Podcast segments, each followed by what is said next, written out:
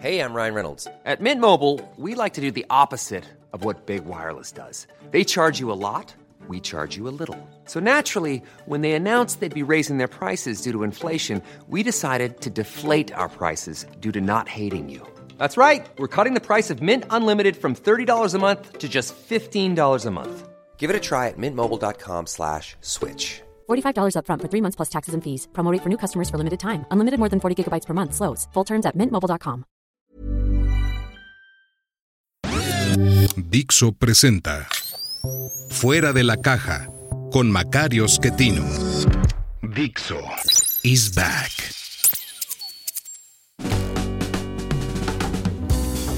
Bienvenidos. Esto es Fuera de la caja.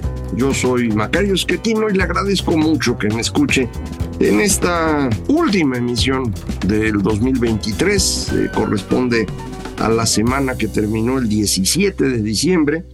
Hoy que grabo para ustedes día 18, de manera que ni el 25 de diciembre ni el primero de enero vamos a grabar. Yo esperaría regresar con usted el martes 9 de enero, eh, a menos que haya algo extraordinario, pero en principio hasta el 9 de enero regresamos para que usted pueda descansar estas dos semanas.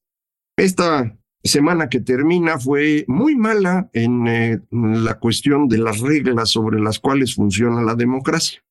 La democracia liberal no es simplemente que todo mundo vote o, u opine, sino que debe haber reglas sobre las cuales eh, funcionemos para que esta voluntad popular pueda medirse de una forma adecuada. Es decir, cómo se cuentan los votos, cómo se emiten, qué se hace cuando algún grupo está abusando de su posición.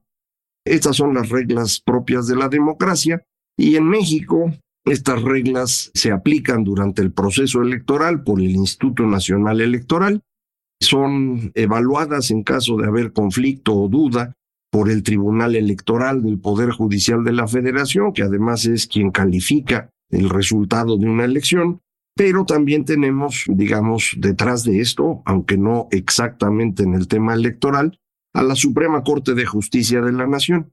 En los tres casos, en las tres instituciones a las que me he referido, tuvimos una semana negativa. El Tribunal Electoral es el caso que a mí más me preocupa, Ahí debería haber siete magistrados para resolver estos conflictos que ocurren durante los procesos electorales o que están relacionados con el tema electoral. No hay siete, hay cinco, porque los dos que terminaron en octubre no han podido ser reemplazados, igual que ha ocurrido con muchísimas otras instituciones en donde el Congreso no está cumpliendo su trabajo. En muchos casos esto corresponde al Senado, en algunos casos debe intervenir diputados, pero en cualquier caso ninguno de ellos está haciendo su trabajo. Tenemos un montón de instituciones que están cojas, que no pueden operar razonablemente. Incluso la Suprema Corte de Justicia le dio un permiso especial al Instituto Nacional de Acceso a la Información para que trabajara con solo cuatro de los siete consejeros que deberían existir condiciones, pues, eh, digamos, deplorables, pues. Pero esto es producto del deseo de López Obrador de acabar con todas las instituciones y concentrar el poder en su persona, cosa de la que ya hemos hablado muchas veces. En el eh, Tribunal Electoral, los cinco magistrados que están en funciones tenían como presidente a uno de ellos, el cual fue depuesto durante esta semana porque hubo una rebelión de tres contra dos. Uno de esos dos era el presidente, no aguantó la presión, no sé bien por qué. En realidad no había razón jurídica, digamos, para reemplazarlo, pero argumentando pérdida de confianza, que fue lo mismo que se hizo hace algunos meses para quitar de esa presidencia a José Luis Vargas, un magistrado muy tramposo. En ese caso, pues yo lo entendía, en el caso actual no lo entiendo bien, pero pues ya se convirtió en una herramienta para cambiar a los funcionarios. Y estos tres magistrados cercanos a el gobierno, pues se rebelaron contra el presidente, lo quitaron y lo reemplazan por una magistrada, la señora Soto, me parece que se apellida, que va a ser ahora la presidenta, eh, empezando el año. Ella es muy cercana al gobierno de López Obrador y esto es una pésima noticia porque pues se trata de que estas instituciones sean lo más imparciales posible. Sabemos que esto es imposible en el caso extremo, eso no puede ocurrir, pero razonablemente imparciales. Vamos a ver qué es lo que ocurre con el tribunal, pero en principio es una mala noticia. En el INE hay un conflicto no igual, pero tiene parecido. Hay dos grupos uno que consta de seis consejeros y el otro tiene nada más cinco, pero uno de esos cinco es la presidenta. Y no pueden llegar a acuerdos sobre cuestiones elementales de operación, quiénes van a ser los responsables de las distintas áreas que tiene el INE y en particular quién va a ser el secretario ejecutivo o la secretaria ejecutiva, que es la persona pues que gobierna todo el proceso que hace el instituto son puestos administrativos, pero que tienen un componente político relevante. Hay que estar atendiendo a los partidos políticos y tratar de administrar para que no haya conflicto entre ellos y que no abusen de su poder. Eh, entonces no pueden ponerse de acuerdo ahí.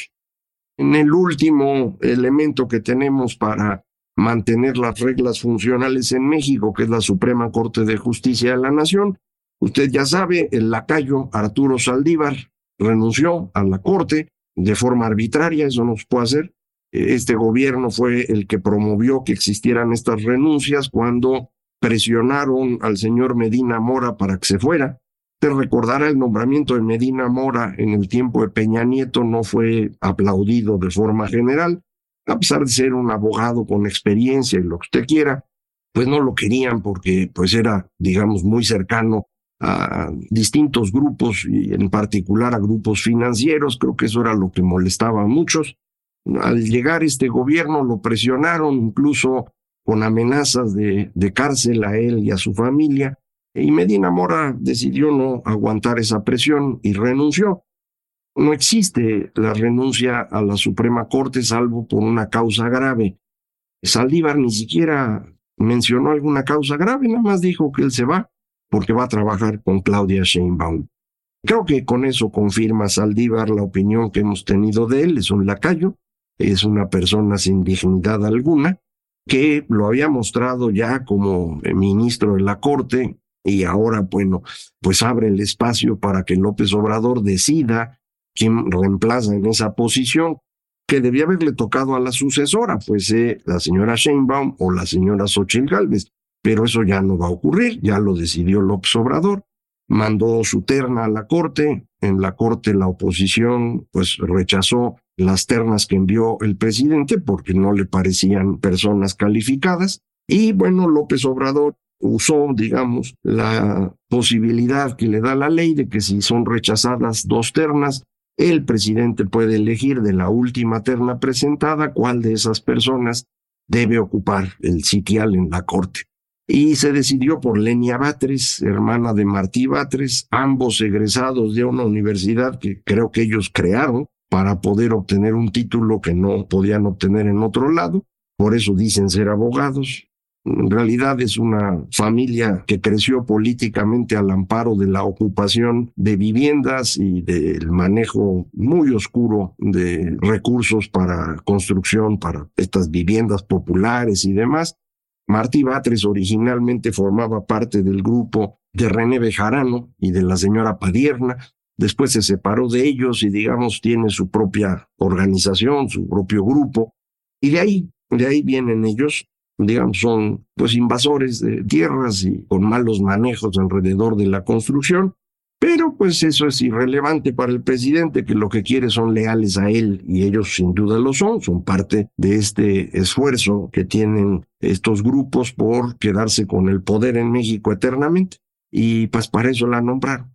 No me preocupa tanto este nombramiento en el sentido de que seguimos teniendo ocho ministros que han estado actuando de manera adecuada y tres ministras, desafortunadamente las tres son mujeres, que no tienen, pues digamos, una posición propia, sino que hacen lo que el presidente les dice. Ellas tres son las mismas que antes teníamos, antes eran dos mujeres y Saldívar, ahora son tres mujeres, pero bueno, a final de cuentas no cambia, digamos, la correlación de fuerzas en la Corte. Aunque sí es un insulto, me parece, a todos los abogados, el que se haya nombrado a alguien como la señora Lenia Batres como ministra de la Corte. Es decir, cualquiera que se dedique al derecho constitucional debe estar ahorita profundamente enojado y tendrían toda la razón. Pero eso es lo que ocurrió en esta semana en términos de lo que vamos a tener durante 2024. Árbitros cada vez menos capaces de enfrentar al poder, o al revés, cada vez más cercanos al poder, que pueden incluso intentar orientar la elección en beneficio del señor López Obrador, que sin duda lo requiere. Hemos insistido aquí, Claudia Sheinbaum no tiene la elección ganada, ni mucho menos. Siguen apareciendo encuestas donde la ubican con un montón de puntos de ventaja, que son producto esencialmente de la inercia de años en los cuales ella estuvo trabajando para ser candidata y Xochitl Gálvez estaba en otra cosa.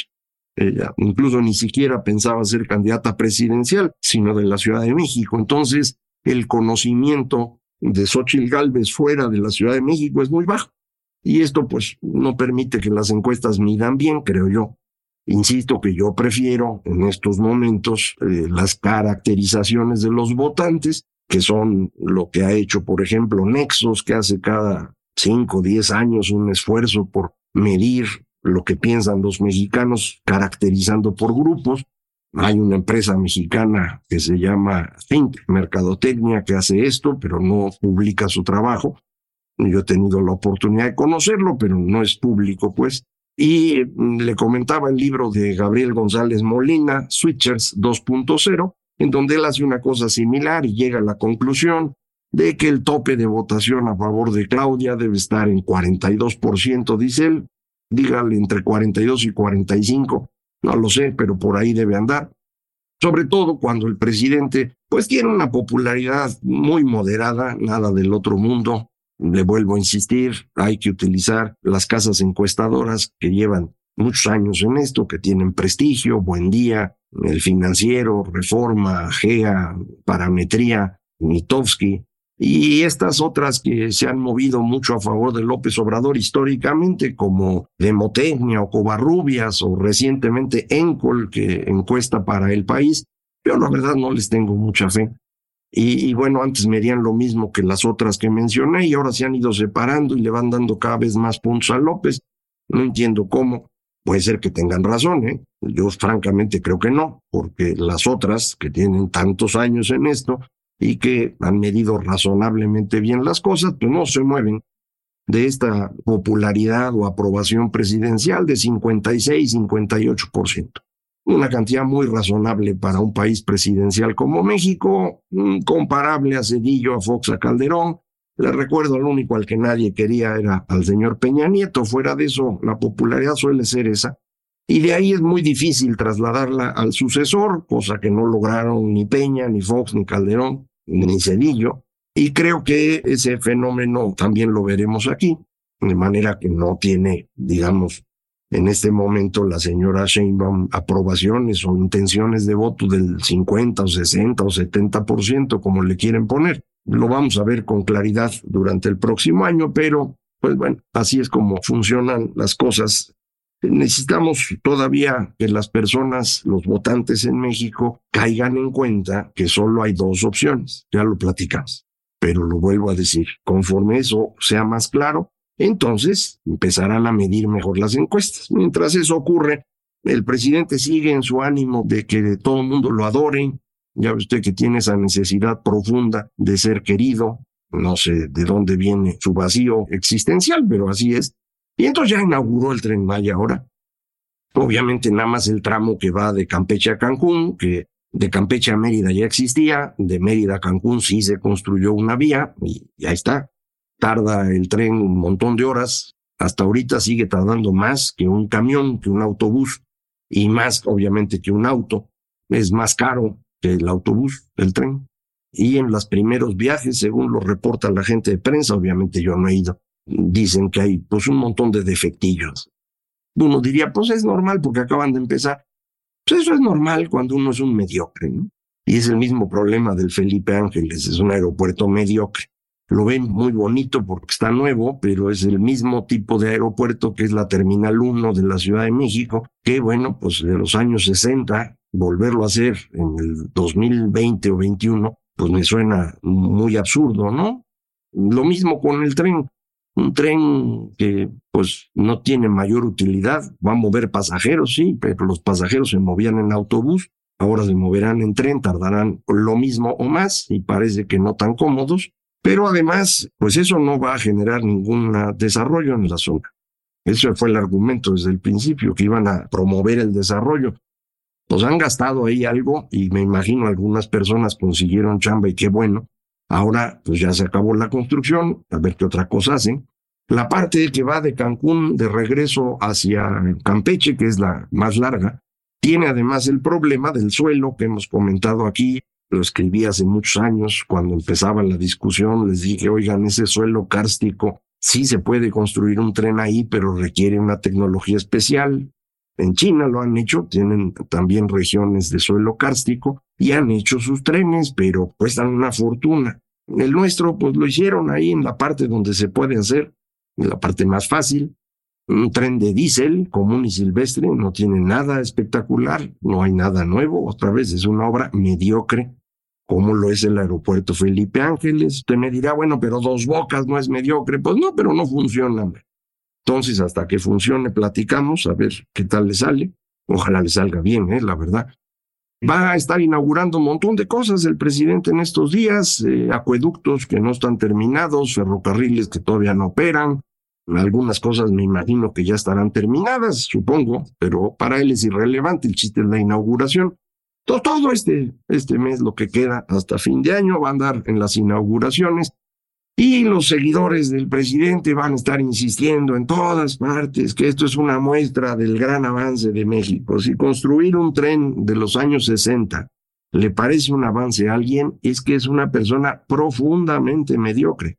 Insisto, si usted me dijera construyeron un tren eléctrico de alta velocidad, hombre, eso sería una cosa llamativa. Si me dijera construyeron un aeropuerto de clase mundial como el que íbamos a hacer en Texcoco, pero lo hicieron en otro lado, pero es igual de bueno, hombre, sería maravilloso. No es el caso. Realmente ha sido una tragedia este sexenio. En todo tipo de información económica se ve el daño. Mucha gente no ve la información económica porque no tiene por qué, ganándose la vida en sus actividades normales y piensan que las cosas ahí van porque sienten que ha habido un poco de mejoría económica comparado con la pandemia, pues obvio, pero si comparan con 2018, pues van a ver que las cosas no están mejor, ¿eh? Cada uno puede hacerlo con sus propias cuentas, ¿no? ¿Cuánto ganaba entonces? ¿Cuánto gana ahora? ¿Cuántas tortillas podría comprar? ¿O cuántos celulares? O lo que usted quiera medir. Y entonces verá que las cosas no han mejorado de manera relevante. El crecimiento es prácticamente nulo está celebrando los salarios. En realidad, el aumento en los salarios medidos en términos de cuánto puede usted comprar de comida es el peor desde el sexenio de Calderón. Son los dos sexenios más duros en donde el aumento salarial ha sido mucho menor que el aumento en los precios de alimentos. Si no quiere usar alimentos, quiere usar inflación subyacente. Pues este es más o menos parecido a lo que pasó en el sexenio de Fox o de Peña Nieto, un poquito arriba de Calderón. Si lo medimos en términos de creación de empleo y el incremento salarial, o sea, lo que se llama masa salarial, este es el peor sexenio junto con el de Calderón, como le decía, y el mejor fue Peña Nieto, pero luego votaron en contra de Peña Nieto porque decían que este iba a ser mejor, pues ahí está lo que querían. Entonces, creo que todo esto va a ser cada vez más claro, ¿no? Vamos a empezar a ver que el aeropuerto no está funcionando y nos cuesta dinero, que el tren simplemente no sirve para nada, que la refinería no entra en funciones, que se está complicando cada vez más la generación de empleos y la inflación no baja. Y entonces, paulatinamente la gente dirá, hombre, qué mal sexenio fue el de López Obrador. Lo que no sabemos es si lo van a decir antes o después de la elección. Si lo hacen antes, pues afectará el resultado de la misma. Si lo hacen después, pues ya, ni llorar es bueno. Así ocurrió, ¿se acuerdan con Salinas? Todo el mundo estaba bien contento. Llegó la elección, ganó Cedillo, todo el mundo feliz y después se convirtió en el villano favorito. Vamos a ver qué ocurre. Aquí vamos a seguir platicando ya en 2024. Yo me despido de usted por este año, le deseo que pase una feliz Navidad y un feliz año. Aproveche si puede, disfrute. Acuérdese, no se preocupe demasiado. Lo que tenga que venir ya vendrá y entonces nos preocupamos. Mientras, usted disfrute. Muchísimas gracias. Esto fue Fuera de